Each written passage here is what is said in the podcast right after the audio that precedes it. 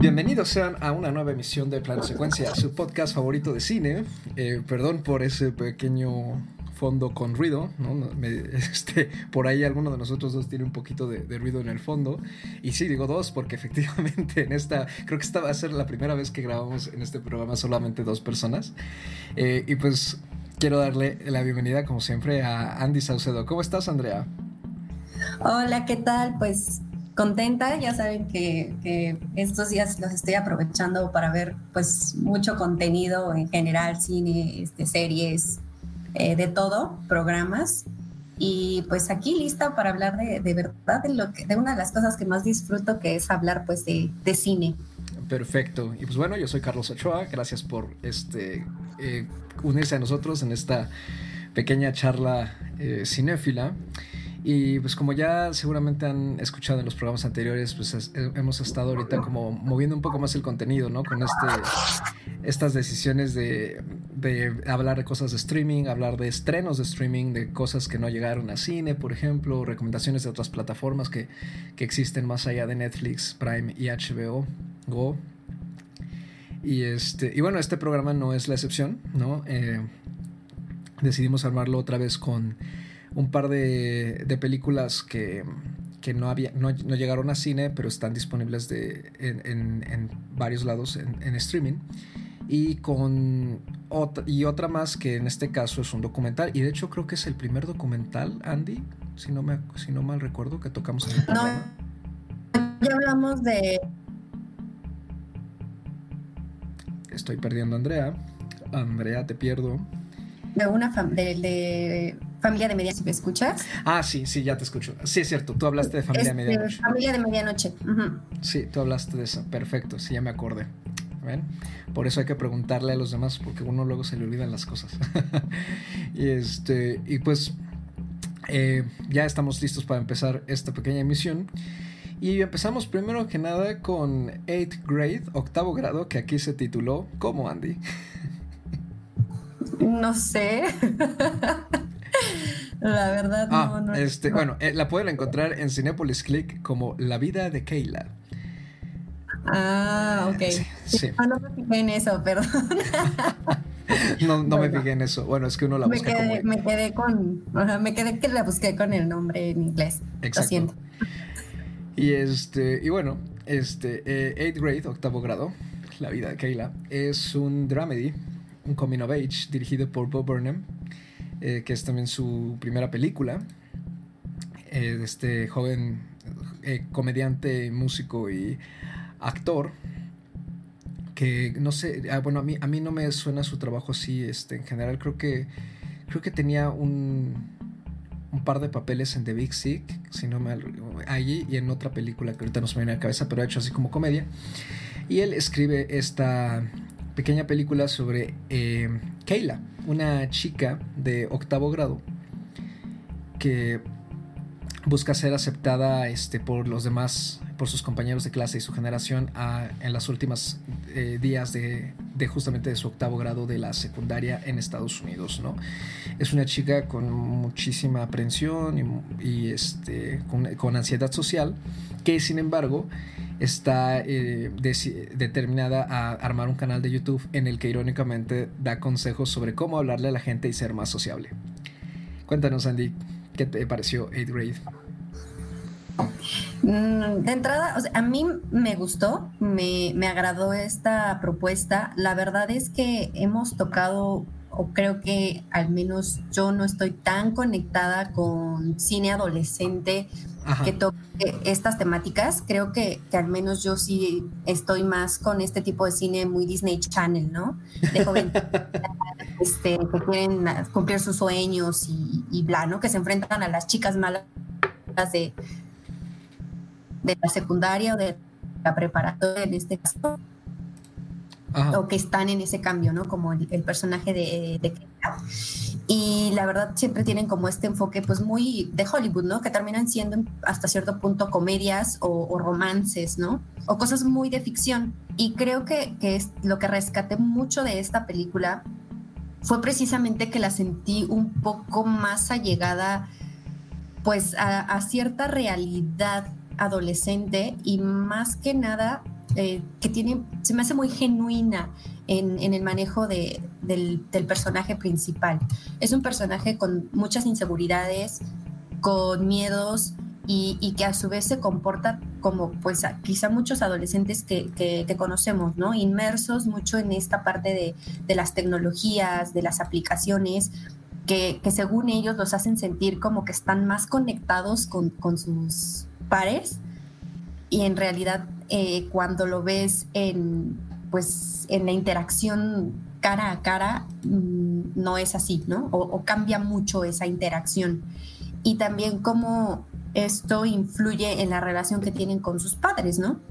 Al final esta chica siempre está tan inmersa en su teléfono, en, ver lo que están haciendo sus compañeritos, en los filtros de Snapchat y todas estas cosas, que cuando su, su papá le está hablando, quiere saber de ella, le pregunta, se preocupa, pues ella hasta se molesta de que la saquen como, como de ese mundo de digital, ¿no? De, esa otra vida que, ella aspira a tener y que no la lleva en, la vida real, ¿no?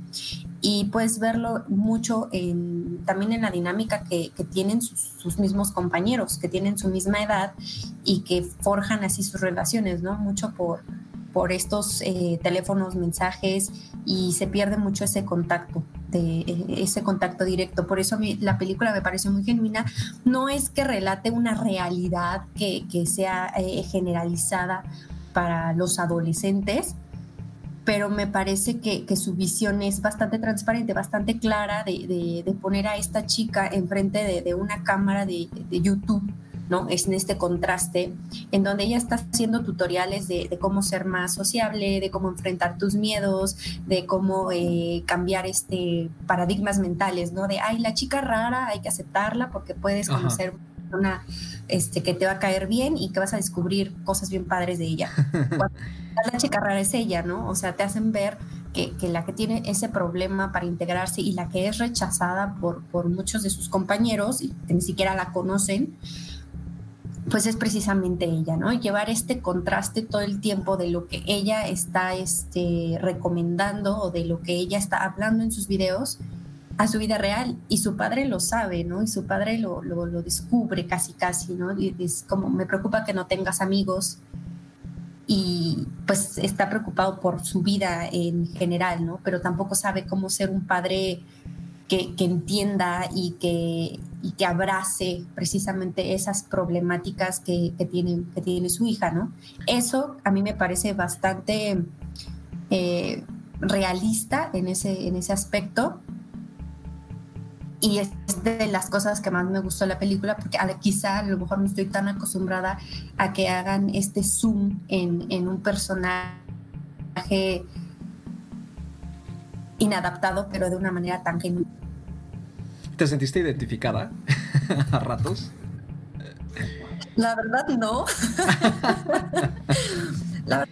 no, no, no. O sea, eh, afortunadamente yo mi adolescencia no, nunca me sentí como adolescente rebelde, ni, o sea, siempre bien, o sea, nunca tuve conflictos existenciales ni sentí inseguridades, al contrario, creo que fue como la etapa que más eh, segura me sentí, ¿no? Que, menos problemas yo tenía con, con, lo que puedan pensar los demás o, ¿no? O sea, como que yo estaba muy definida en ese sentido, pero sí, si te pones a pensar, o sea, al menos, no sé, tú, Carlos, en, en tu experiencia, eh, siempre nos encontramos, al menos en nuestra etapa como de la secundaria, pues chicos que tenían estos conflictos, ¿no? Los chicos raritos, los que buscaban llamar la atención haciendo cosas, este, no sé, travesuras o maldades, o aquellos que de verdad tenían un conflicto para comunicarse con, con las demás personas o con los maestros o para expresar pues, muchas veces sus, sus propios pensamientos, ¿no? Y creo que, que hay veces que que son un poco invisibles, ¿no? Se, se vuelven personas invisibles porque precisamente no, no, no hacen acto de presencia en, en, cuanto a emitir sus pensamientos, en cuanto a exponer sus verdaderas personalidades, ¿no? Se quedan muy introvertidos eh, estos personajes y hay veces que, pues sí, es muy interesante explorarlos también. No sé si tú estás como e, ese, esa empatía con el personaje. Fíjate, fíjate que sí, o sea, la verdad es que Kayla como personaje me pareció muy identificable. ¿no? Eh, es curioso porque la película retrata una relación una generación adolescente, ¿no? Lo que llamarían ahorita la generación Z, tengo entendido. Ya saben que todo esto de cuándo, cuando están los límites entre los millennials, los Z, los boomers y eso es como... Es como por ahí, antes del 2000, según Ándale. No, pero como que no están muy claros a veces, ¿no? O sea, hay, que, hay gente que dice que, que los límites están, por ejemplo, en tal año, hay otros que dicen que un año después, ¿no? Y así.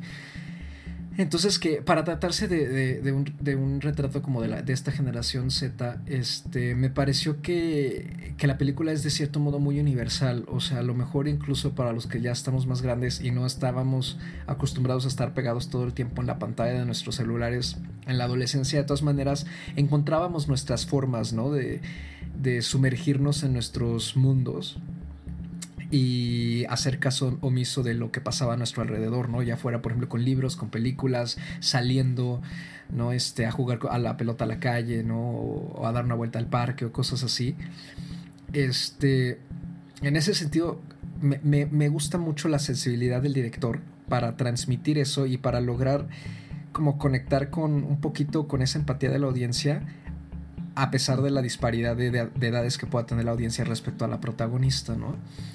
Eh, a veces este tipo de películas creo que eh, uno luego, pues no es que ponga un pero para verlas, pero como que mm, cuesta un poquito a veces conectar con, los, protagonistas juveniles, ¿no? Porque, porque ya no te sientes como tan cerca a esa, a esa edad, ¿no?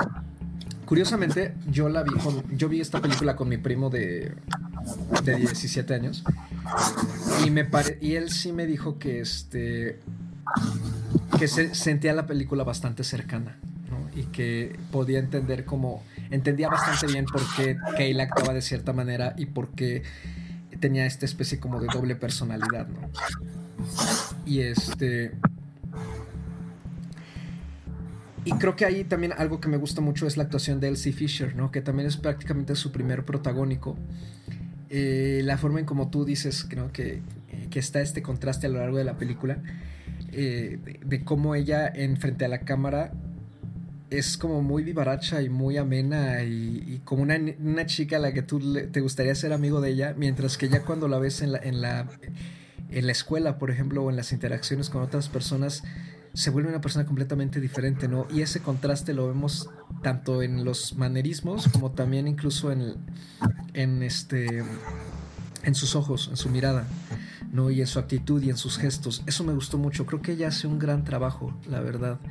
El resto del elenco es bastante desconocido. A mí no me suena en general nadie, pero está conformado por Josh Hamilton y Emily Robinson.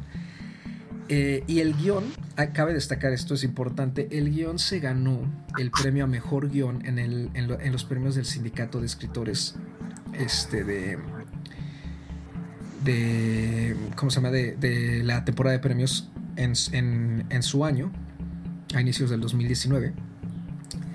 Y este, eh, y fue toda una sorpresa porque para tratarse de ser, de, ser premiado como el mejor guion original, pues fue totalmente ignorado en, en ceremonias de premios como por ejemplo los Oscar, ¿no? Eh, además la película fue financiada de forma independiente con apenas 2 millones de dólares de presupuesto y fue filmada en un pequeño suburbio de Nueva York. O sea, sí es, se nota mucho esta eh, como aura indie, ¿no? y que le hace mucho bien porque creo que eso enfatiza la naturalidad y, este aspecto genuino del que tú hablas, ¿no? Que es como... Eh, ayuda a conectar mucho, creo yo. A mí, la verdad es que yo la, disfruté bastante eh, y, además creo que también es, forma parte de esta ola de coming of age que, que ha surgido últimamente, ¿no? Y creo que hemos comentado incluso un par por aquí, este, como Booksmart, ¿no? Que este que pues como que intenta presentar una, visión de la adolescencia un poquito más inteligente, ¿no? Con más sustancia, no tanto eh, pues eh, un, retrato del descontrol y, de, y del desastre y, y ya, ¿no? Y de cómo uno va descubriendo cosas y punto, ¿no? O sea, va un poquito más allá y cuestiona y además tiene un estilo propio que me muy interesante gracias a esto de los filtros de Instagram, ¿no? Los filtros de YouTube, el que tiene que estar haciendo los videos, ¿no? Y cómo cambia un poquito este incluso eh, visualmente no la película sí creo que es, es, un trabajo muy muy interesante la verdad y sí sí me gustó mucho sí sabes eh, ahorita que mencionaba de, de, pues de, otro, de otra película que ya habíamos hablado. Y creo que aquí el título es muy pertinente, ¿sabes? Octavo grado, porque al final en las estructuras, según yo tengo entendido, como en Estados Unidos, eh, no es como nosotros que hacemos primaria, secundaria y preparatoria. A lo mejor ellos sí lo tienen más o menos eh, pues dividido eh, de una manera un poco similar, pero siempre se enfocan mucho este tipo de películas, sobre todo en la preparatoria, ¿no? Ya en una etapa adolescente, pero ya llegando a unos 17, 18 años, en donde van a hacer la transición a la universidad, ¿no? Que es en el caso, como el caso de Booksmart. Y, que además, eh, pues son etapas también distintas, ¿no? Hay, hay, hay otras, el, por ejemplo, la de Boys que vimos, en donde son niños como de 12, 13 años que van a entrar como a otra etapa de su vida, pero que también son como preadolescentes o pubertos, como les diríamos nosotros. Y, y esta parte de, de, estar en octavo grado, en donde según yo creería son como unos 14 años más o menos de edad. Sí, pues es, es, el equivalente como a segundo secundaria. Eh, sí, es, es, el equivalente como a segundo de secundaria. Es, es distinta la percepción, pues eh, eh, los cambios, a las cosas a las que te enfrentas, ¿no? Y creo que ahí también hacen esa parte como de, de, ver esa transición cuando ella va a visitar cuando, cómo, son, cómo es la preparatoria, ¿no? Y logra hacer conexión con una niña de preparatoria y que ella siente como que es lo mejor que le ha pasado en la vida porque ya puede tener una amiga eh, pues de la vida real, ¿no? Alguien que la invite a salir un día, pero pues que también implica otras cosas, porque al final uno puede creer que cuatro años de diferencia, tres o dos, mm, pues en realidad no son muchos, pero para una generación, eh, para la vida en cuanto a los adolescentes sí cambia. De tener 12 a 14 y a tener 16 pasan un montón de cosas, tanto de, experiencias personales, eh, de pasar a ser una persona introvertida, puedes pasar a ser una persona más sociable o puedes sufrir traumas que, repercutan ¿no? Eh, eh, en tu comportamiento o, la forma en, la que te, desarrollas, ¿no? Y eso es a lo que también se está enfrentando el personaje, que es como a descubrir o a redefinir muchas cosas en su vida, ¿no? Así como cuando ella ve el videíto de, cómo empezó este sexto grado, era en sexto, ¿no? Algo así. Eh, hacer un video de cuando ella pues ya está terminando octavo grado para que lo vea cuando ya fuera, estuviera en la preparatoria y ver si quizás su vida cambió en algo.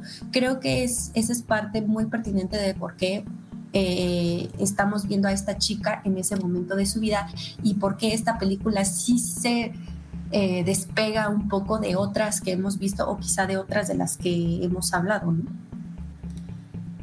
Estoy totalmente de acuerdo. Totalmente de acuerdo. Eh, y fíjate que aparte, ahorita que mencionabas lo de este, esto de que ella eh, eh, como que busca hacerse amiga de una chica más grande, ¿no? También incluso ahí me sentí un poquito identificado, ¿no? porque cuando llegamos como a un lugar este, nuevo, ¿no? De visita o, incluso así, de forma laboral, o sea, también es algo que buscamos hacer, ¿no? O sea, de forma inherente como seres humanos buscamos socializar con alguien para no sentirnos solos en un nuevo entorno. Entonces, eh, aunque no, aunque vamos, o sea, pues tiene años que, dejamos la secundaria y eso, por ejemplo, a mí sí, esa, eso me logró conectar conmigo de una forma, como dije, un poquito más universal, ¿no? Y, y me hizo apreciar mucho ese tipo de inseguridades y de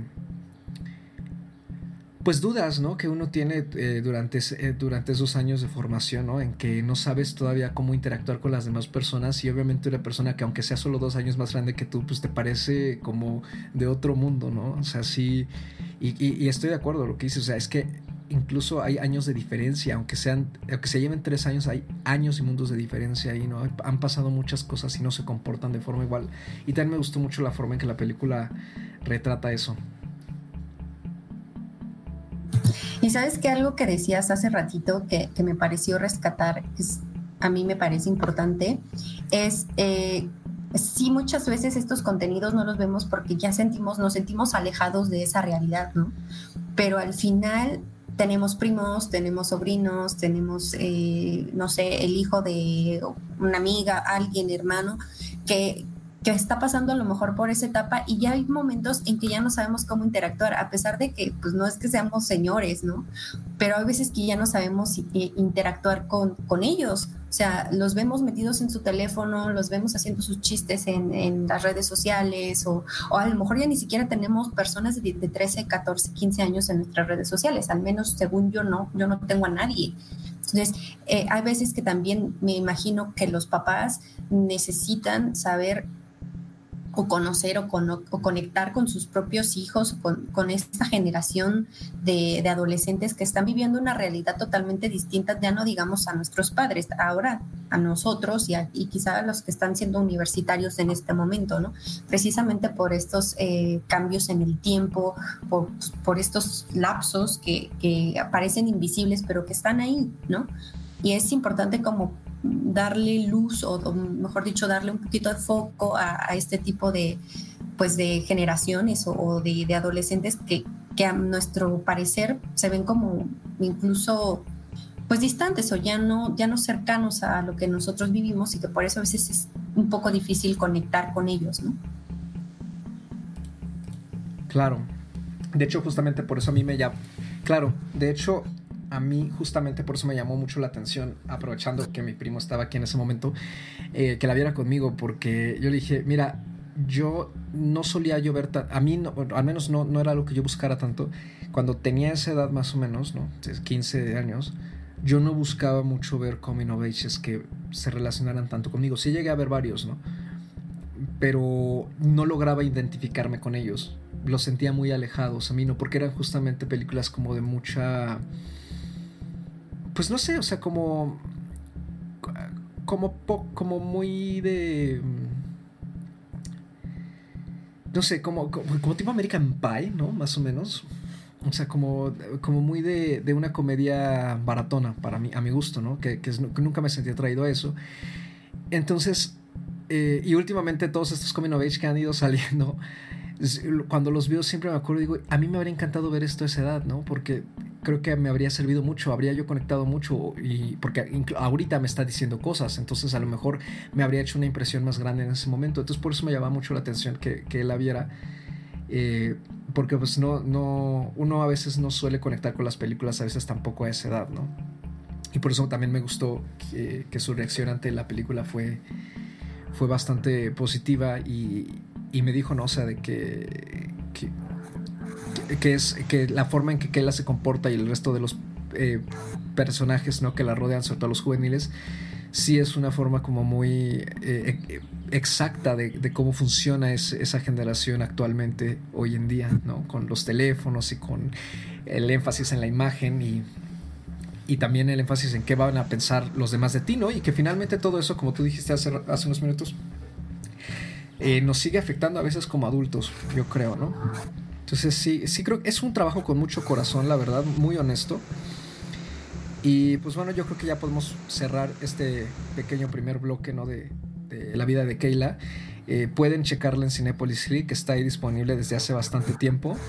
Eh, no es una película muy larga y, y la verdad yo creo que se la pueden pasar bastante bien, ¿no? Tiene, tiene momentos eh, un, poco hasta incómodos y yo creo que eso también es, algo positivo, ¿no? Que, que, no es una película que sea condescendiente con, con, el espectador y sí te lleva a ese pequeño rincón oscuro en el que tú sabes que las cosas a veces no están muy bien, ¿no? Eh, yo le doy cuatro estrellitas, ¿no? Como recomendación para que se hagan una idea. Andy, ¿tú con cuántas estrellitas te gustaría cerrar? Yo le voy a poner tres y media me gustó bastante y lo que dije al inicio me parece muy genuina, que, tiene, como tú dices, bastante corazón y creo que es muy pertinente porque la verdad siento que no hay tanto coming of age que tenga este tipo de valor. Estoy de acuerdo. Y pues bueno, con esto cerramos esta pequeña sección, esta primera película, y regresamos en, una, después de esta breve pausa con eh, Contratiempo.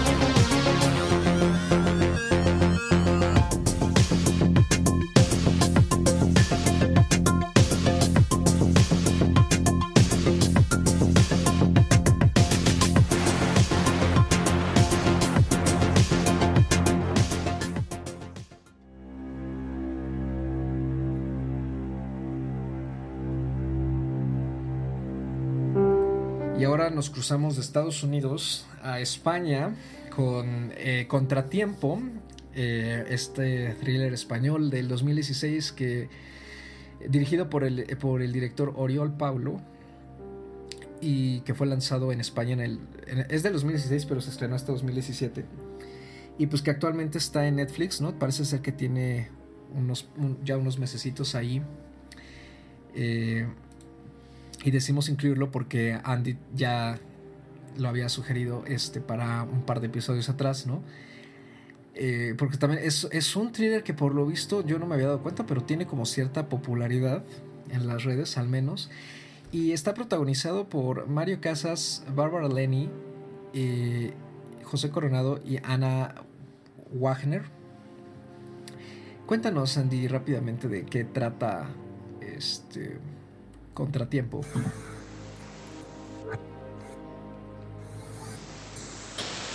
Híjole, Muy es un poquito difícil sin, hacer spoiler, porque pues básicamente es una trama un poco intrincada en, en ese sentido. Y eh, bueno, ¿de qué va?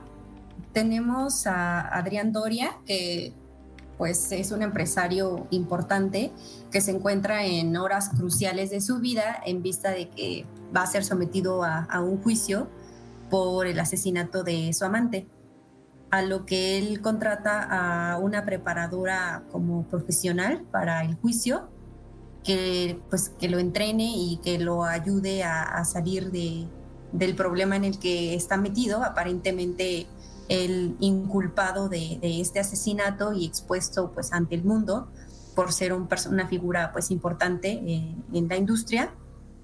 Y eh, de eso de a partir de ahí y de su conexión con, con esta eh, pues abogada que, que, lo va a preparar pues se desarrolla esta trama en donde vemos qué es lo que pasó qué es lo que no pasó y quién es el asesino, ¿no? Básicamente como un, thriller, ¿no? De, quién, quién, quién fue el asesino o qué fue lo que pasó, ¿no? En, este caso. La verdad, a mí me gustó, me gustó bastante. La primera vez que la vi, de hecho, la disfruté mucho. Ya luego la vi una segunda ocasión y ya como que siempre le encuentras unas cositas de más. Y creo que esta es una película que además tiene que ver mucho con el mood con el mood y con el estilo de las personas, ¿no? Para, para poderla ver, porque hemos hablado ya más o menos de, estas películas sobre asesinatos en donde mm, puede o no gustarte que te vayan resolviendo el misterio, puede ser que te guste más que lo dejen al azar, o sea, hay como muchos estilos y hay veces que no hay muchos lugares hacia donde ir, ¿no? Es como buscar, buscar al asesino, lo hizo, no lo hizo, o quién fue el que, el que el que en realidad eh, mató, ¿no? O cuáles fueron los motivos por, por el asesinato. La verdad que esta película a mí me parece un poco descarada a ciertos momentos porque sabes que está jugando contigo, pero lo que me gusta es que en ese sentido es clara, tiene, tiene una propuesta eh, muy definida, sí tiene sus detalles, pero creo que funcionan bien y sobre todo para, para un público que le gusta que lo atrapen, que lo tengan como en, ese movimiento, pero que esté consciente de, de, que pues sí hay un juego ahí, ¿no? Hay un juego en donde te están contando qué está pasando, que como detalle a detalle y que te están descubriendo todo, pues te lo están dando en la mano, ¿no? Yo sé que hay personas que no les gusta, por eso es como el, el pero, ¿no? Eh, que, que les resuelvan como todo a detalle, pero para las de tramas bastante intrincadas que dan giros y giros y giros y que al final es entre este thriller y el suspenso y que van desenmascarando como a los personajes en, su desarrollo, para mí la película funciona bastante bien. Si bien el guion sí tiene ahí como sus hilitos sueltos o cosas que de repente al menos a mí no se me hicieron como tan creíbles, me parece que, que las, los personajes rescatan mucho de la película.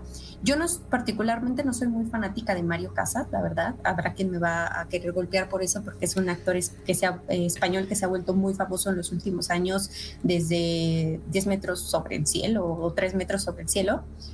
Y que pues tiene ya un perfil como muy definido de sus películas y a mi parecer creo que su estilo de actuación es como muy limitado, o sea, al menos yo no lo he visto trabajos tan destacados, pero al final en esta película me parece que cumple bastante bien como este doble juego que tiene a momentos, ¿no? Porque te presentas este mundo en donde pues él es un infiel que vive como en, cierto paraíso con, con la amante, pero que a su vez pues es un empresario medio frío, que, tiene que aparentar con la familia perfecta, que, que bueno, vaya, lo hemos visto en, muchas otras tramas, ¿no? Pero al final este doble juego que, él tiene, ¿no? Este, esta doble personalidad que, nos presentan a cámaras a momento, eh, me, me, gusta cómo, cómo se desarrolla su personaje, ¿no? Y cómo se va como definiendo o hacia dónde lo van acorralando, también esa parte me parece bastante interesante. Y de ahí en fuera también todos los personajes que giran alrededor de él, si bien creo que hay un par que me falta como cierto desarrollo, eh, creo que, que, al final el centro, ¿no? El centro en el, en el que estamos eh, inmersos todo el tiempo, que es este, el personaje de Mario Casas con la abogada que lo está preparando, me parece que ahí hay un duelo de poder pues, bastante interesante en, cuanto a los diálogos y en cuanto a los giros que van dando eh, los, los, personajes a lo largo de la película. También me parece que no es una película muy larga, bueno, al menos no se me hizo tan larga a mí. Mm, no sé, creo que no dura ni las dos horas, pero que es bastante, al menos a mí, disfrutable, pues Creo que a Carlos no le encantó, pero al mejor creo. A ver. Ay, ¿por qué me exhibes así? Carlos. No, está bien, o sea, es que creo que tú eres de las personas que están como muy en contra, ya lo has dicho, de que te expliquen todo. No sé si ese es como el motivo, pero puedo entender más o menos. Es que hay formas, ¿no? Y, y, depende mucho del tipo de película, ¿no? Por ejemplo, El Señor de los Anillos, ¿no? Y las películas basadas en en construcción de mundos creativos y que, em, que, a veces sí pues tienen que hacer echar mano de, de la exposición em, pues es, muy fácil caer en la exposición así como de discurso, ¿no? De, ah, es que el mundo funciona así, porque las estrellas funcionan así, porque eh, la física aquí en este, o sea, no, todo eso. Es, es muy fácil caer en, en, la exposición monótona. Hay muchas maneras, hay varias maneras de resolverlo, ¿no? Eh, hay películas como la que acabo de mencionar, ¿no? El Señor de los Anillos y varias otras así que logran salir airosas, mientras que eh, no así el Hobbit, por ejemplo, el Hobbit sí comete pequeños atropellos de, exposición, pero hay otras en que, también como digo, depende del género, en que, híjole, eh, esta, esta ley del cine de cuéntame, pero no, no me digas, muéstrame, y que también se puede jugar al revés si es no me muestres, pero cuéntame. ¿no? Y mientras veía Contratiempo, eh, no pude evitar pensar en, en, proyectos de otra gente. Creo que eso es lo que, lo que hizo que apreciara poco la película. Me parece una película muy, muy derivativa. ¿no? Eh, el estilo es muy fincheriano, ¿no? entre Hitchcockiano y fincheriano pero sobre todo me acordé de Fincher porque Fincher es justamente quien juega mucho en su filmografía con esta regla, ¿no? Del muestra y no cuentes y, al, y luego juega a veces al revés, ¿no? Cuenta pero no muestra, que también tiene su, su efecto. Y de hecho eh, circula por ahí un análisis en YouTube de, de la serie de Mindhunter en que justamente exhiben cómo eh, el, el, guion de Fincher, lo, y, bueno, no es tal cual de Fincher, pero vamos, este proyecto que está apadrinado por él, eh, trabaja muy bien el, estar relatando, por ejemplo, los asesinatos brutales de las víctimas, de los eh, criminales, sin necesidad de tener que ver el asesinato en pantalla, ¿no? Que le quitaría muchísimo, eh, le quitaría su utilidad y le quitaría muchísimo apil ¿no? a la serie.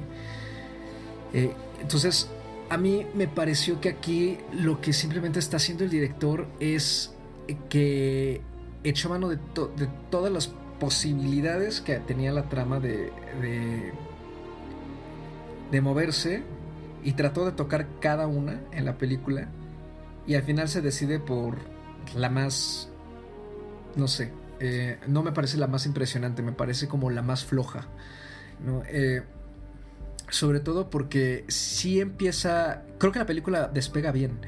El problema es que pasada la media hora, los 45 minutos, empieza a haber ya una sucesión de vueltas de tuerca cada vez más exageradas, al grado de que la última media hora es justamente una tremenda vuelta de tuerca continua, que incluso te pierde. A mí me perdió, yo ya no sabía exactamente eh, si el protagonista o la abogada, cada, qué tipo de versión estaban contando de la historia y llegó un punto en que dije, la verdad no me importa, porque el, este, porque el protagonista me ha costado muchísimo trabajo eh, simpatizar con él, ¿no? Eh, como este, de este, no sé, como de tragedia, una especie como de tragedia de ricos, pero con un personaje muy estoico, muy desagradable y al mismo tiempo creo yo actuado de una forma muy plana. Eh, yo no ubicaba muy bien a Mario Casas. me sonaba el nombre y ya después busqué por qué lo vi en una película, que nada más la única otra película que he visto con él es una película que se llama Mentiras y Gordas, que casualmente también es este, con Ana de Armas. Y este... Y ya ahora que lo vi eh, actuando, la verdad es que creo que tiene un... Lo que, lo que tú decías, Andy, tiene un rango actoral muy pobre. Y se nota mucho porque el resto de los actores no lo tiene tanto. En, en particular me gustó mucho la actuación de la chica de Bárbara Lenny. Creo que trabaja bien y hace bastante con un papel también un poco cliché. Eh, pero sí, o sea, yo creo que intentas, la película intenta hacerse, eh, eh, intenta como mostrarse como muy inteligente cuando realmente no lo es tanto, porque lo único que está haciendo es contarnos lo que está por, estamos por ver o resumirnos lo que acabamos de ver, ¿no? Y en ese sentido la película a mí me aburre porque simplemente no parece ser que los personajes estén tratando de desentrañar un misterio, parece que están tratando de presumirte que también pueden desentrañarte a ti un misterio. Entonces, como que hay algo ahí que no, no logró conectar conmigo por parte del director. Me pareció un poco un ejercicio bastante arrogante incluso. Eh, lo, que, lo que creo que juega a su favor es que tiene un, un estilo eh, visual tanto de escenografía y como de tono, e incluso de edición bastante trabajado y con cierto toque elegante que esconde todo eso y esconde lo rocambolesco del guion y lo progresivamente ridículo que se vuelve conforme, conforme aumenta ¿no? la, la, el avance metraje, perdón. Es, como demasiada, demasiadas coincidencias. Todo es demasiado coincidente, ¿no? Pero, pues esa es una de las, este, creo es una de las eh, posibles em, riesgos, es uno de los posibles riesgos de hacer donuts, ¿no? Lo, charlamos en su momento con Knives Out, ¿no? Con Entre Navajas y Secretos. Llega un punto en que el estarle dando tantas vueltas al asunto para seguir tratando de sorprender a la audiencia te exige demasiada suspensión de la credibilidad, ¿no? Y ahí es cuando ya dices, híjole, lo tomas o lo dejas, ¿no?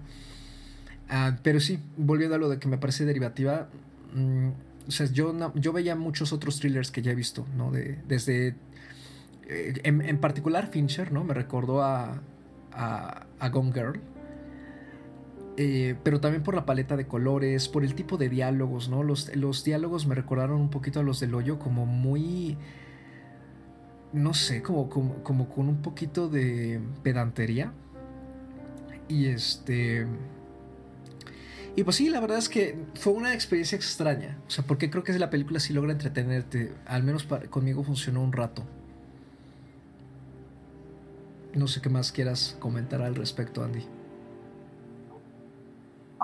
Híjole, es que mientras te oigo hablar se me ocurren como varias cosas, porque sí estoy de acuerdo contigo y más o menos entendía que, ese era como, como el punto. yo sí, sí noté que tiene como este aire de, quererse hacer la, inteligente y la, eh, o sea, de tener como muchos elementos, pero a mi punto de vista mm, me gusta, o sea, sí funciona porque además siento que si bien el director sí puede ser un poco derivativo, creo que al final sí logra tener su propio estilo.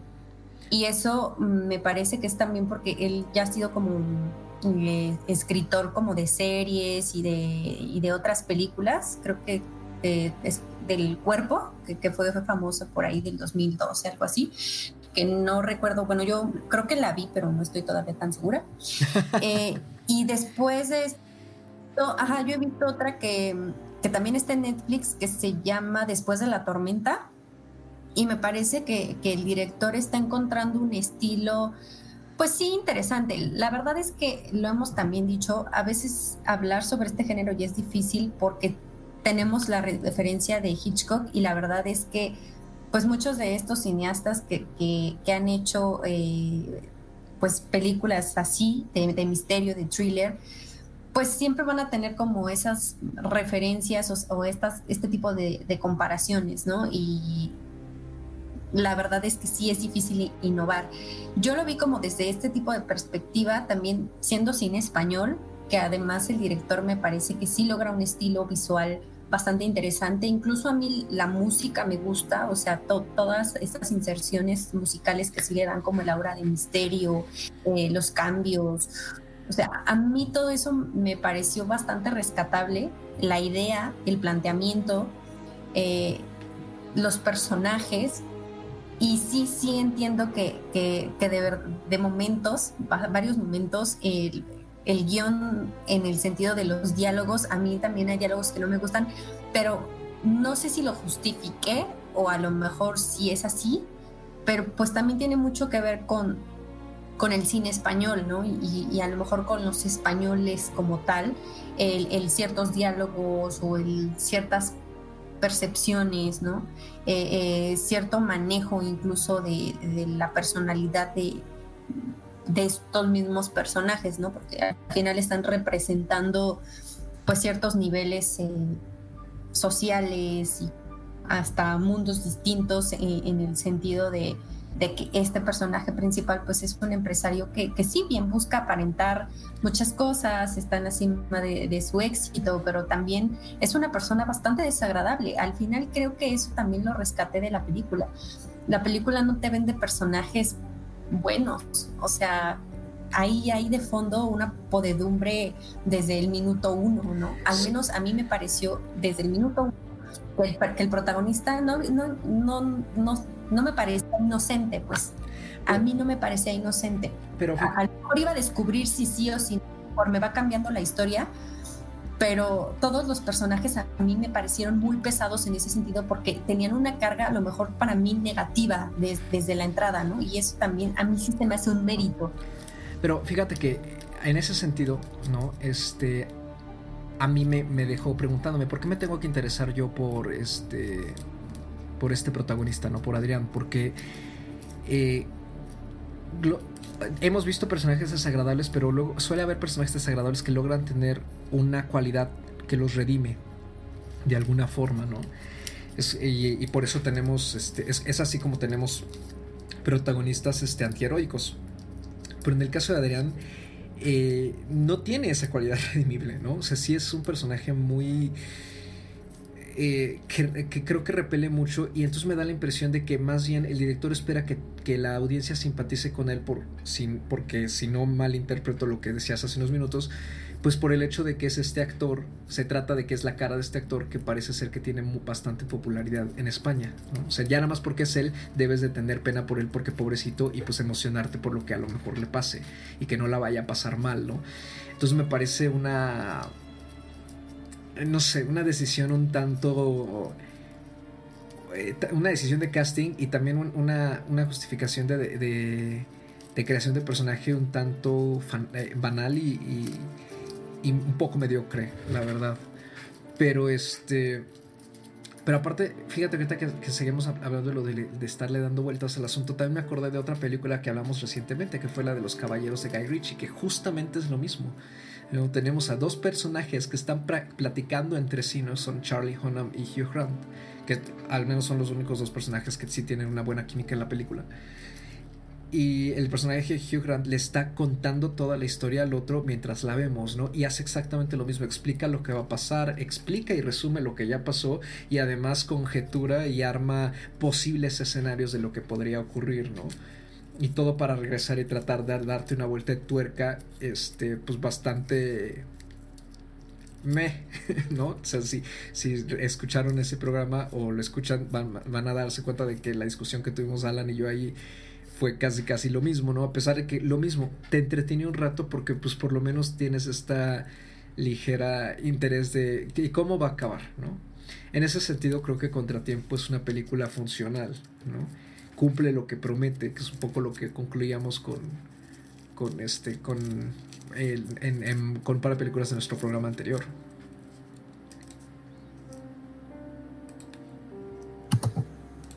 No sé en esta parte de, de, la decisión de que Mario Casas sea como el protagonista tenga que ver con que, se quiera crear cierta empatía por el personaje, porque al, menos a mí te digo, me pareció que más bien era crear, o sea, que salir desde el precepto de, de, de, la antipatía de los personajes en general. O sea, a mí de entrada todos me parecieron pues falsos. O sea, desde el momento que te están contando la historia, una de las historias, ¿no? Porque a mí me parece que se fueron más como por el término de historias y los giros sí son más hacia el final.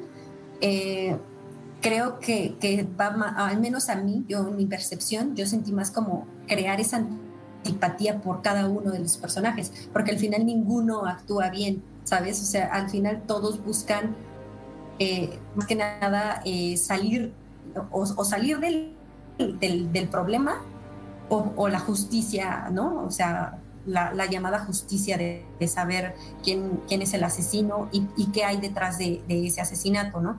Y a la par de eso estamos viendo, pues, versiones de, de la historia, ¿no? Al inicio, que también se, se da mucho en, este tipo de género, ver que eh, cada quien tiene una perspectiva o tiene eh, un momento, un pedacito de, de, la historia que al final se conjuntan y arman como un rompecabezas en donde pues eh, la realidad o lo que se busca que es lo que, lo que pasó y qué, hay detrás de ello, ¿no? Y esta película hacia el final, que, que es no te gusta tanto es hacerlos de, bueno, sí, pero la historia está incompleta, falta esto, falta esto, y ahora hay que darle el giro para que veas la otra perspectiva. Y a, cierto punto, como muchas de estas películas, se vuelve hasta cierto punto predecible. Y por eso puede ser que también eh, hacia el final te pueda o no gustar, ¿no? Al menos a mí sí, yo sí entendía hacia dónde iba el final, pero creo que para muchas personas, o al menos las, las comentarios que yo llegué a leer o, los comentarios que, que, me, que me han mencionado, es que les parece un final bastante inesperado o sorprendente o pues bueno, ¿no? Yo diría que más bien es no poner atención. solo había que, solo había que poner pues, atención a los detalles, hasta eso. Son unos diferentes niveles también de, de espectadores, ¿no? O sea, eh, a lo mejor alguien que no tenga tanta experiencia con este tipo de, géneros, pues sí se puede deslumbrar o no le puede gustar nada porque se va a sentir eh, utilizado y burlado. Pero creo que es cuestión como lo que decía al inicio, ¿no? Como de, de del mood con el que lo veas y de los ojos del género que tengas, o sea, de, de, los ojos que ya tengas sobre el género, ¿no? Y qué tan flexible eres como, como a, ciertas, a ciertas cosas. Sí, claro. Sí. Ah, fíjate que este, ahorita que mencionabas lo que es que me, me, acuerdo también mucho del hoyo, ¿no? Sabes que también se carga este aire semipretencioso, ¿no? De que te voy a poner una película bien padre para sorprenderte, ¿no? O sea, como, como que, que, piensa demasiado de sí misma, ¿no? La película. Y creo que esta eh, sufre exactamente de lo mismo. Y en cambio me acuerdo de otra cosa, de otra peliculita española que está ahí en Netflix que se llama Siete Horas, según me acuerdo, que es sobre cuatro socios que están encerrados en un almacén y están tratando de ver, lo, están este, metidos en un fraude, pero están tratando de ver cómo se zafan de la policía, que ya, les, ya alguien les echó el, el pitazo de que, van, de que ya saben dónde están y que los van a ir a arrestar. Pero hay la posibilidad de que uno pague, la cárcel por todos. Entonces están reunidos ahí para decidir quién de ellos este, debería irse a la cárcel y sacrificarse eh, y salvar a los demás. Y la película está nada más basada en diálogo. También juega bastante con el suspenso, ¿no? De, de, de diferentes maneras, pero creo que como nada más se atiene a una pequeña trama, ¿no?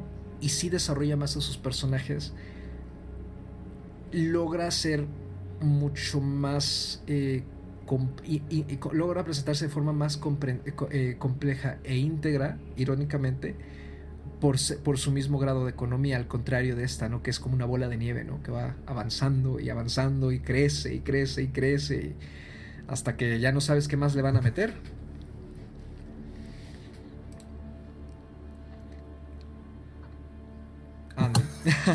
sí, o sea, quizá eso tiene que ver.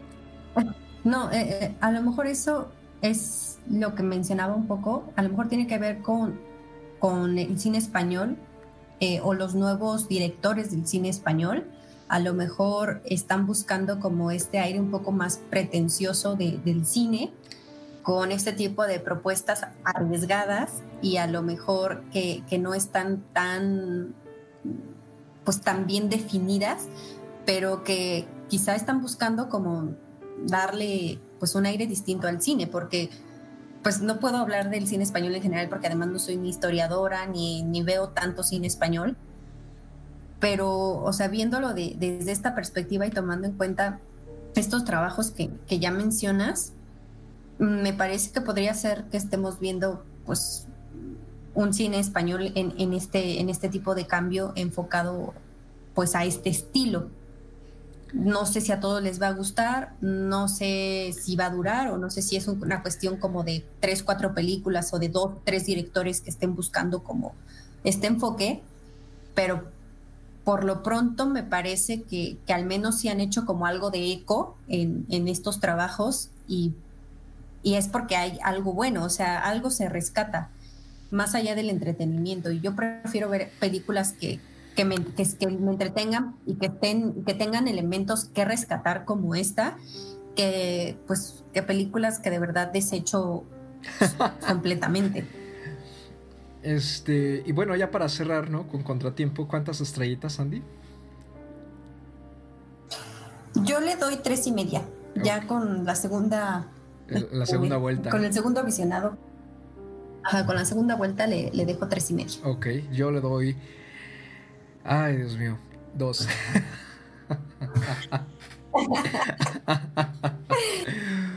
dos. Este. ¿Cómo, cómo? Se, se fue un poquito el audio ahí.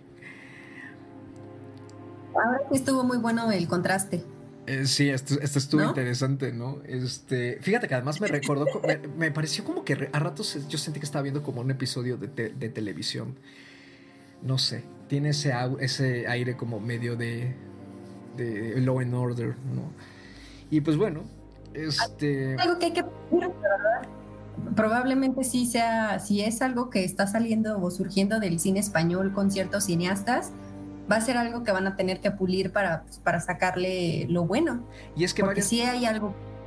Sí, es que varias españolas que yo he visto en Netflix, todas me dan mucho ese aire de, de TV. Digo, no está mal, pero como que se quedan como en cierto plano, ¿no? Y pues bueno, este, vamos a, esta, a una pausa más, ¿no? antes de pasar a nuestra última sección, nuestro último bloque en este programa, eh, que es con un documental. Y no, nos, este, nos escuchamos después de un par de minutos. Gira en la habitación un espacio infinito.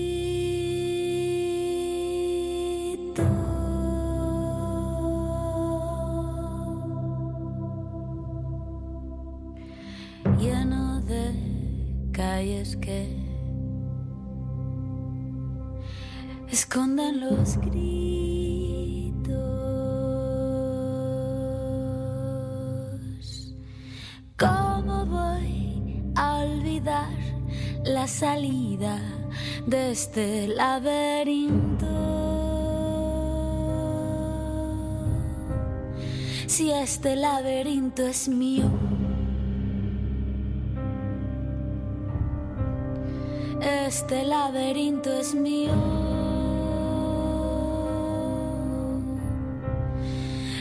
este laberinto mío.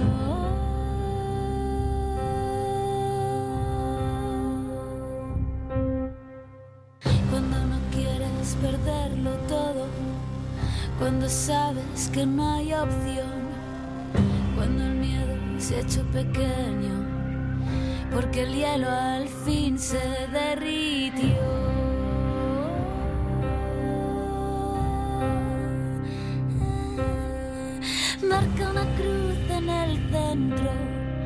180 golpes sin rendición.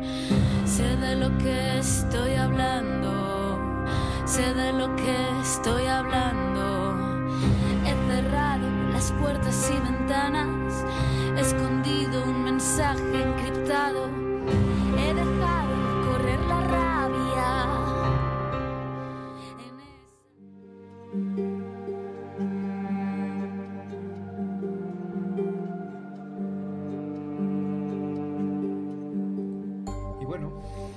estamos aquí con nuestra última sección, pero antes de presentar el documental del que vamos a charlar, este, una pequeña fe de rata, la película que mencioné en el bloque anterior, este, española, sobre estos socios en un almacén, eh, se llama Siete años, no Siete horas, Siete años, que es el número de años que uno de ellos se supone que va a pasar en la cárcel. Eh, perdonen ese pequeño traspiés. Y pues bueno, ahora sí ya cambiamos de tema, este, damos vuelta a la página y vamos a hablar de Parasama, For Sama, este documental del año pasado, producido, narrado y filmado por Wadal Katiaf, una reportera eh, de Siria. Es un seudónimo, ¿no? Eh, es, el seudónimo de esta eh, activista y, y, documentalista también ya ahora que eh, mientras, eh, mientras eh, que se mudó a Alepo para estudiar economía en la Universidad de Alepo y decide empezar a documentar cinco años de su vida en Alepo y luego de su matrimonio y del nacimiento de su hija Sama, que significa cielo, y de cómo están las cosas ahí en pleno conflicto de la guerra civil siria. ¿no? Ella decide quedarse en, en Alepo justamente para documentar eso y porque finalmente es su hogar y no, no se ve capaz de dejarlo. ¿no? El documental eh, pues causó un revuelo bastante impresionante alrededor del mundo, ¿no? Tuvo su primera en el South by Southwest de marzo del año pasado, ganó el premio de película documental del gran jurado ahí, estuvo nominado en los BAFTA y en los Oscar este, para mejor documental. Eh, en los BAFTA de hecho tuvo cuatro nominaciones y pues eso es, creo que es el mayor número de, nominaciones conseguidas por un documental. De hecho, en, esos premios se ganó el premio de documental también. Y ya que estamos con documentales, eh, va a formar parte de la... Bueno, eh, para el momento que salga este podcast, a lo mejor la fecha ya pasó. El 21 de mayo está o estará o estuvo en la plataforma de Ambulante en el Festival Digital que, con el que reemplazaron la versión este, móvil de, de esta gira de documentales aquí en México, ¿no? Iban a traerlo, este, y eh, iba, eh, con mil visionados para poder ver ese día, ¿no? De forma gratuita en su plataforma, pero sorpresivamente el documental se subió a Netflix en estos días y pues bueno, Andy, cuéntanos qué te pareció eh, para Sama. ¿Te gustó? Me gustó mucho, la verdad. sí, ya hemos mencionado, yo al menos hablé un poco de, un documental mexicano hace unos programas, unos episodios atrás. No, el género documental quizá no es algo que hemos estado como incluyendo mucho en, nuestros episodios, que quizá tampoco seamos tan seguidores, puede ser, o sea, yo hablo por mí, a lo mejor no sea Ana, Alan o tú, Carlos, pero la verdad es que este, este documental, más que documental, como un trabajo periodístico, es riquísimo y, de mucho valor. Ya llevado como a este plano cinematográfico, busca como otra vertiente, ¿no? Más allá del trabajo informativo, también se vuelve un trabajo que busca mucha empatía, que busca un impacto eh, no tanto, a bueno, sí, un poco eh, social y, político, pero es un impacto también humanitario, o sea, es un impacto en donde a nosotros como seres humanos nos permite conectar con, personas en, un sufrimiento real, que, es el, el, de la guerra, ¿no? el de los conflictos bélicos. Aparentemente vivimos ¿no? con cierta tranquilidad a nuestro alrededor porque no nos han tocado conflictos como la Primera o la Segunda Guerra Mundial, en donde pues países enteros se destruyeron ¿no? E, entre sí. Pero la verdad es que vivimos también eh, en un mundo actualmente en donde sí hay conflictos sociales en Medio Oriente, en África, eh, en muchos países del mundo, incluso en América Latina, donde hay eh, conflictos civiles o conflictos pues militares y eso a veces, eh, pues estamos conscientes e inconscientes a la vez, ¿no? A veces si no vemos esa realidad, si, no vemos las escenas crudas y, desastrosas eh, de, la humanidad en llamas, ¿no? De la humanidad sufriendo, la verdad es que pues nos sumergimos, ¿no? A veces solo eh, en nuestros propios conflictos como personas y como sociedad cuando allá afuera pues hay, hay, hay personas gritando, ¿no? Hay, hay personas sufriendo. La verdad está, eh, pues ya no sé si decir cineasta o, o, periodista, porque en realidad esto comenzó para ella como, como un trabajo periodístico, al menos por lo que nos deja ver eh, pues este documental. La verdad es que tenían una visión muy clara de lo que quería mostrar y creo que ese hilo que ella toma, que al final es dedicarle un material a su hija para hacerla ver y hacerla eh, eh, eh, a lo mejor comprender qué es a lo que se estaban enfrentando sus padres y por qué decidieron quedarse en Alepo a pesar de pues de todos los riesgos que, eso implicaba en, ese momento perder la vida ver toda la destrucción todas las muertes todo lo que, lo que ellos tuvieron que presenciar, ¿no? De, desde adentro, ¿por qué, ¿por qué lo hicieron, ¿no?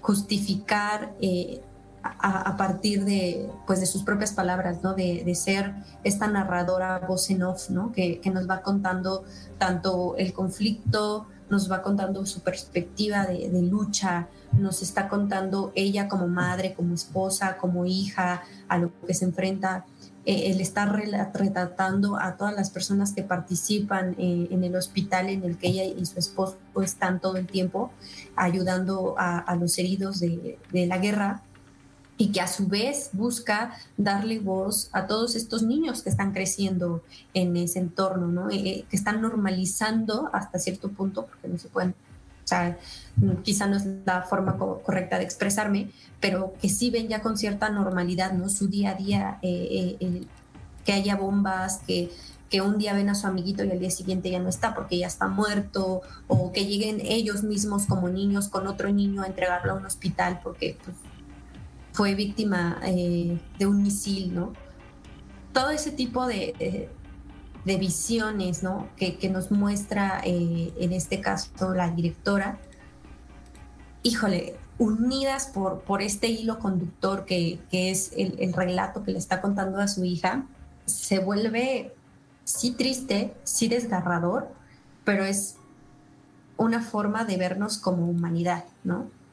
Y esa, esa parte me gusta mucho, que no ahonda en, en una postura política, que no ahonda en, en cosas que a lo mejor sí pueden llevar a un, algo muy concreto de lo que quieres hablar en tu trabajo, pero que al final más bien ella tomó la decisión de dar varias vertientes conducidas por un mismo hilo en, en, su, en su narración que le dan mucha fuerza a este aspecto humano, ¿no? Y es básicamente parte del mensaje que ella quiere transmitir y me parece que se logra de una manera espectacular.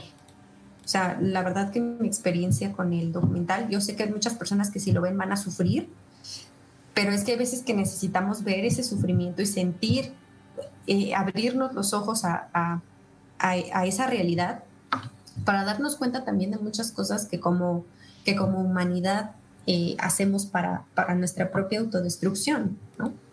Sí, ya estoy. Muy bien, Carlos. Muy bien, mi, propuesta. Sí, bueno, yo lo, vi en enero en la página de PBS Frontline, ¿no? De este eh, medio de investigación, creo que es eh, estadounidense, ¿no? Que ellos financiaron parte de ya de lo que sería la, la postproducción del documental, creo. Este, también el documental sigue ahí, eh, de hecho, de forma gratuita. También, este. y quedé muy impresionado y también pues afectado incluso a mí a mí la verdad es que el, documental tuvo momentos muy fuertes en los que sí me, llegó por, simplemente por el hecho de la ironía no de que uno en, eh, uno está viendo esto desde la comodidad de su hogar o desde la o desde su pantalla no pero eh, esta chica su esposo y su hija están ahí no y el contraste el pensar en ese contraste no y en los mundos de distancia que hay entre a lo mejor la realidad de todos nuestros escuchas, ¿no? De nosotros. Eh, y la realidad en, la que se encontraron e, e, estas personas, de, estos ciudadanos, es, es indescriptible, ¿no? esa especie de, una especie de vacío que te deja el, el, documental, ¿no? Y al mismo tiempo de aprendizaje, ¿no? creo que eso es algo con lo que me quedo mucho, ¿no? De, eh, el ver esta resiliencia, ¿no? Y esta incluso compromiso y dedicación por parte de, del esposo de ella, ¿no? De, que es uno de los pocos médicos pues bien formados de la zona, este, de, de quedarse ahí para apoyar justamente a los heridos, ¿no? Y porque es más como un deber eh, ciudadano que, que, el simplemente hecho de, que el simple hecho de pues escapar de Alepo y, e irse a cruzar la frontera, ¿no? E irse a Turquía, por ejemplo, que creo que era una de las posibilidades que, que, se les había ofrecido a ellos, ¿no? De, para, poder, para poder estar a salvo. Eh, a mí también me, pegó mucho eso, esos aspectos de la vida cotidiana que de repente amiguitos de los, de, de los niños que salen del documental de, de, otras familias ¿no? o amistades salen y después de varios, de unos minutos ya no salen porque ya, lo, ya murieron, ¿no? Y, y, la forma también en que están grabados los bombardeos a los edificios, ¿no? La recepción de esos bombardeos dentro de un edificio. Yo creo que supera cualquier película de terror, ¿no? Que, que, que, podamos ver, ¿no? O sea, es espeluznante ver eso y estar conscientes de que no estás viendo una explosión tipo de misión imposible, ¿no? Sino estás viendo gente real que ya no se va a poner de pie, destrucción y además destrucción a mansalva eh, pues sin razón, ¿no? Porque tampoco, no, se justifica que haya habido esa masacre de personas de una forma tan, eh, no sé, eh, como ensañada, ¿no? Entonces, creo que como, como ejercicio documental me parece además muy interesante porque esa parte, esta especie de crónica personal, ¿no? Y si bien creo que tiene un poquito de problemas de edición en el sentido de que de repente no está como muy clara la línea temporal que va siguiendo, ¿no? Cuántos meses han pasado, cuántos no. Eh, y eso creo que confunde un poquito.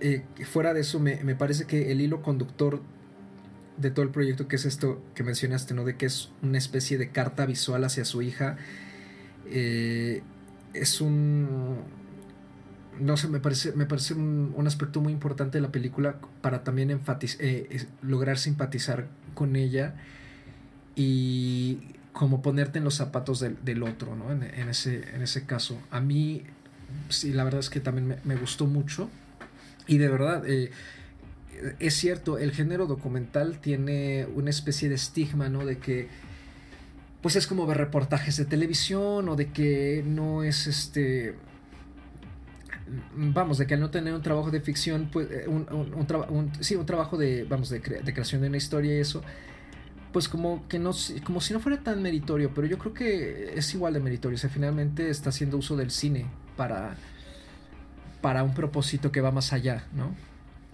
Del contar una historia, también quiere informar, también quiere hacer conciencia. Y hay documentales, si es cierto, muy pobres que están trabajados como reportajes de televisión, pero hay otros que están eh, creados alrededor de, de, hilos conductores, de conceptos, ¿no? de diferentes este, inquietudes. Y creo que este es uno de ellos y es un documental corto. Eh, en efecto, como dijo Andy, no es un documental que uno disfrute ver. ¿no? De hecho, se sufre y bastante. Estoy seguro de que eh, también has de haber sufrido con la escena, con esta escena del parto. ¿no? A mí me, me no sé, me, me impresionó mucho y, me dejó pues casi casi temblando, ¿no? De, lo mucho que me había sumergido yo en, la historia viéndolo. Eh, Entonces, creo, sin embargo, creo que aunque no sea un rato agradable, pues es una opción que vale muchísimo la pena eh, explorar. Eh, y más en estos días, ¿no? Creo de todavía que son de días de encierro, porque pues muchas veces ya con el ritmo normal, digo, quién sabe si vamos a volver a la normalidad, ¿verdad? Pero con el ritmo rápido que llevamos en nuestra vida diaria, a veces es, mm, es más probable que le demos tiempo a ver algo que nos entretenga más que a ver algo de este estilo, ¿no? Entonces creo que ahorita es una gran oportunidad y este de poder disfrutar de, este trabajo pues tan impactante. No sé si quieras comentar algo más, Andy, al respecto. Sí, sobre todo de lo que hablabas de, los documentales. Eh, si bien esta, esta chica empezó básicamente con un, como un ejercicio periodístico, ¿no?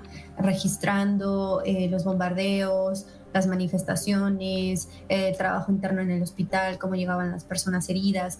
Y ella misma te, lo, menciona, ¿no? Lo, lo, subía a la red, una para que no se perdiera como esa información y otra para que pues eh, en cierto punto pues ella pudiera estar registrando ese trabajo eh, periodístico, ¿no? Ella, ella ya siendo seguida como una periodista que, que estaba ahí sacando pues toda, eh, pues, pues todas esas imágenes reales, ¿no? Y ella y además su esposo dando las entrevistas como el doctor de un hospital, pues de un hospital que montaron ellos, ¿no? Eh, un hospital que, carecía de, recursos, un hospital que, ayudaba a, todo aquel que llegaba, ¿no? Y que recibía a miles de personas y que practicó este, cientos de cirugías eh, eh, en, situaciones de verdad precarias. Y no, y deja eso. Aparte y ellos ya No, aparte de un hospital que tuvieron que estar moviendo de, de incógnito varias veces.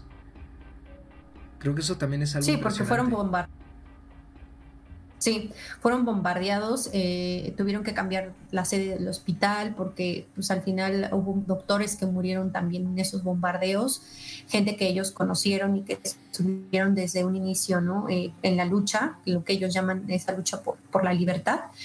Y esta, eh, esta chica tuvo la visión, más allá de, periodista, una visión de una directora, de una visión cinematográfica porque al final conjuntar todas estas grabaciones que, ella realizó y darles una carta abierta a su hija de, todas estas eh, eh, tomas que, ella tiene y darle un arco narrativo y darle un sentido visual, lo hacen un trabajo cinematográfico 100%.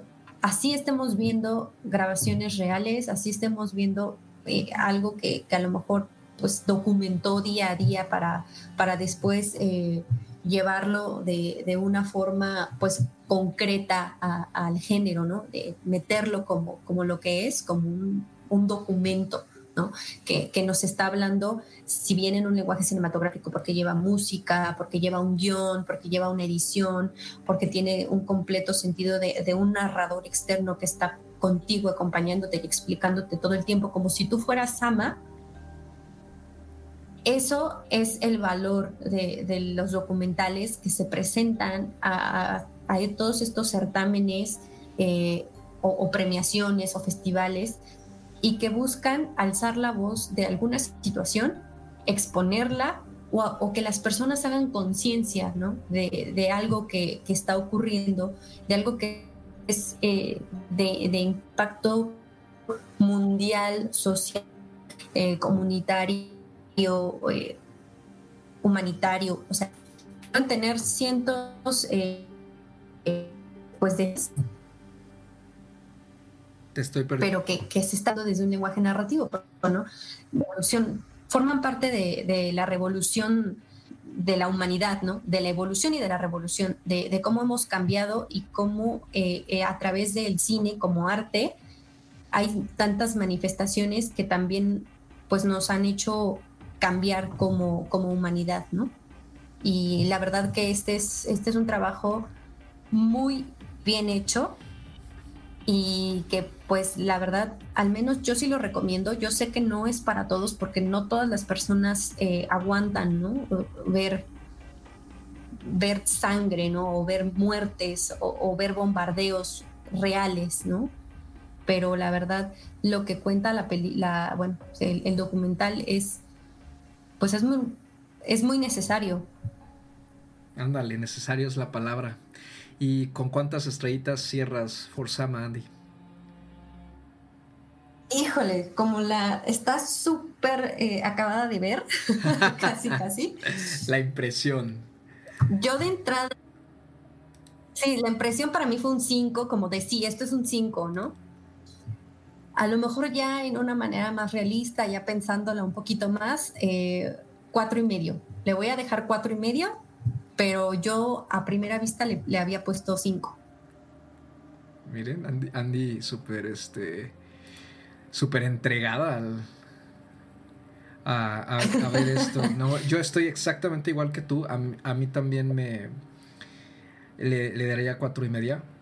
Este me, me parece un trabajo soberbio, ¿no? Y un trabajo de mucho valor también, ¿no? De hecho, el, nombre que acabamos de, mencionar, ¿no? De Al, Wad al es un seudónimo, ¿no? Wad este, eh, utiliza un apellido eh, falso eh, por seguridad de ella y de, su familia también, ¿no? Entonces, a ese grado, ¿no? De, peligro está y, de, y de, no sé, de aprensión ha llegado la vida de esta persona tras haber presentado este, proyecto al público, que pues, ella sigue eh, temiendo por su vida en ese sentido, ¿no? Eh, ya nada más para cerrar, bueno, pues Forsama este, también se... Por eso lo que dijiste, eh, también debo decir, súper bien dicho, este es un trabajo de valor, pero también que se hizo con mucho valor. O sea, la verdad, tiene ese, ese doble juego, ¿no? Claro. Y pues ya nada más para cerrar, este, Forzama además se ganó el premio al Ojo de Oro en el Festival de Cannes el año pasado, es un premio de, documentales. Y pues bueno, como ya dijimos, este, pueden verlo eh, sin problemas en Netflix. Este, y pues eso sería todo por esta emisión de, plano secuencia, una emisión creo que un poquito inusual, ¿no? Eh, pero pues igual disfrutable, ¿no? Con, con material bastante interesante en esta ocasión. Y pues Andy, ¿dónde te podemos encontrar? Bueno, a mí me pueden encontrar en Twitter como arroba Andrea Padme. Ya saben que ahí pueden escribir. Eh, sus comentarios siempre, al menos de mi parte, son, son bien recibidos. Y muchas gracias por seguirnos escuchando, por todo lo que, pues, lo que genera ¿no? El cine en cuanto a sus comentarios en, en Facebook, eh, de plano secuencia, por compartir nuestras publicaciones y también les recordamos que tenemos ahí algunas recomendaciones que, hemos estado eh, subiendo de diferentes géneros de cine que puedan encontrar en plataformas y pues esperemos que, también de ahí nos comenten si les agradaron o no les agradaron. A mí ya, ya, me reclamaron por, la, por mi recomendación de terror, entonces está bien. Está bien, ¿no? O sea, díganos si les gustaron las recomendaciones o no, eso también es súper válido. ¿Qué recomendaste, pues ¿qué recomendaste de horror? cine. ¿Qué recomendaste de horror?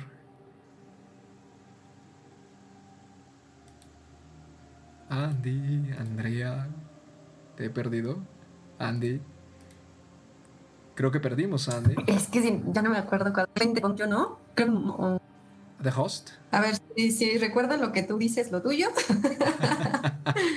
ah, The Host, exacto. Sí, ah, decir eh, Mother, pero ¿Te no. reclamaron por The Host? Ah, órale. Ya alguien. pero bueno, no, esto está perfecto, sí. Díganos qué les han parecido también las recomendaciones y si quieren algo, ¿no? Por, algo en particular. También me dijeron que, por, ahí alguien que quería que, fuera algo como de basado en hechos reales, ¿no? Como que, recomendáramos algo como basado en hechos reales. Ah. Pues aquí está Forzama, ¿eh? Digo. más real no puede ser. Eso más. Más, más, real. más real no puede ser. Exactamente, más real no puede ser. Eh, pues sí, no, me secundo a eso, eh, a, las palabras de Andy. Muchas gracias por, por, escucharnos, sobre todo en estos tiempos en que yo creo que incluso el estar encerrado en casa a veces crea, este, pues vuelve pesado, ¿no? El estar escuchando a lo mejor podcasts y no da tampoco muchas ganas a veces de ver cine o de estar escuchando hablar de cine, ¿no? Y demás. Muchas gracias a quienes nos han escuchado y saludos a todas las personas que nos han escuchado ya no solo en Estados Unidos y Australia, también tenemos escuchas en Argentina, Colombia, España, Irlanda. Eh, Japón, Canadá, Brasil, eh, Noruega y Francia. Y el Reino Unido, por supuesto. Muchas gracias de verdad este, a, a todas estas personas que le han dado play a al menos un episodio. Esperamos que, que, lo disfruten. Y pues bueno, eso es todo por esta emisión. A ver con qué, con qué, con qué nos vemos en la siguiente. ¿Cómo? Sí, ¿dónde te podemos encontrar? Ah, sí, a mí me pueden encontrar, sí, cierto, gracias. A mí me pueden encontrar en Twitter como arroba charles-rider. ya se me había olvidado. Este, ahí ya saben, este, ando chateando sobre, tuiteando sobre cine, ando tuiteando sobre este, eh, a veces tuiteo también un poquito sobre libros y sobre música, pero sobre todo sobre cine. Este, muchísimas gracias de verdad por escucharnos y hasta la próxima.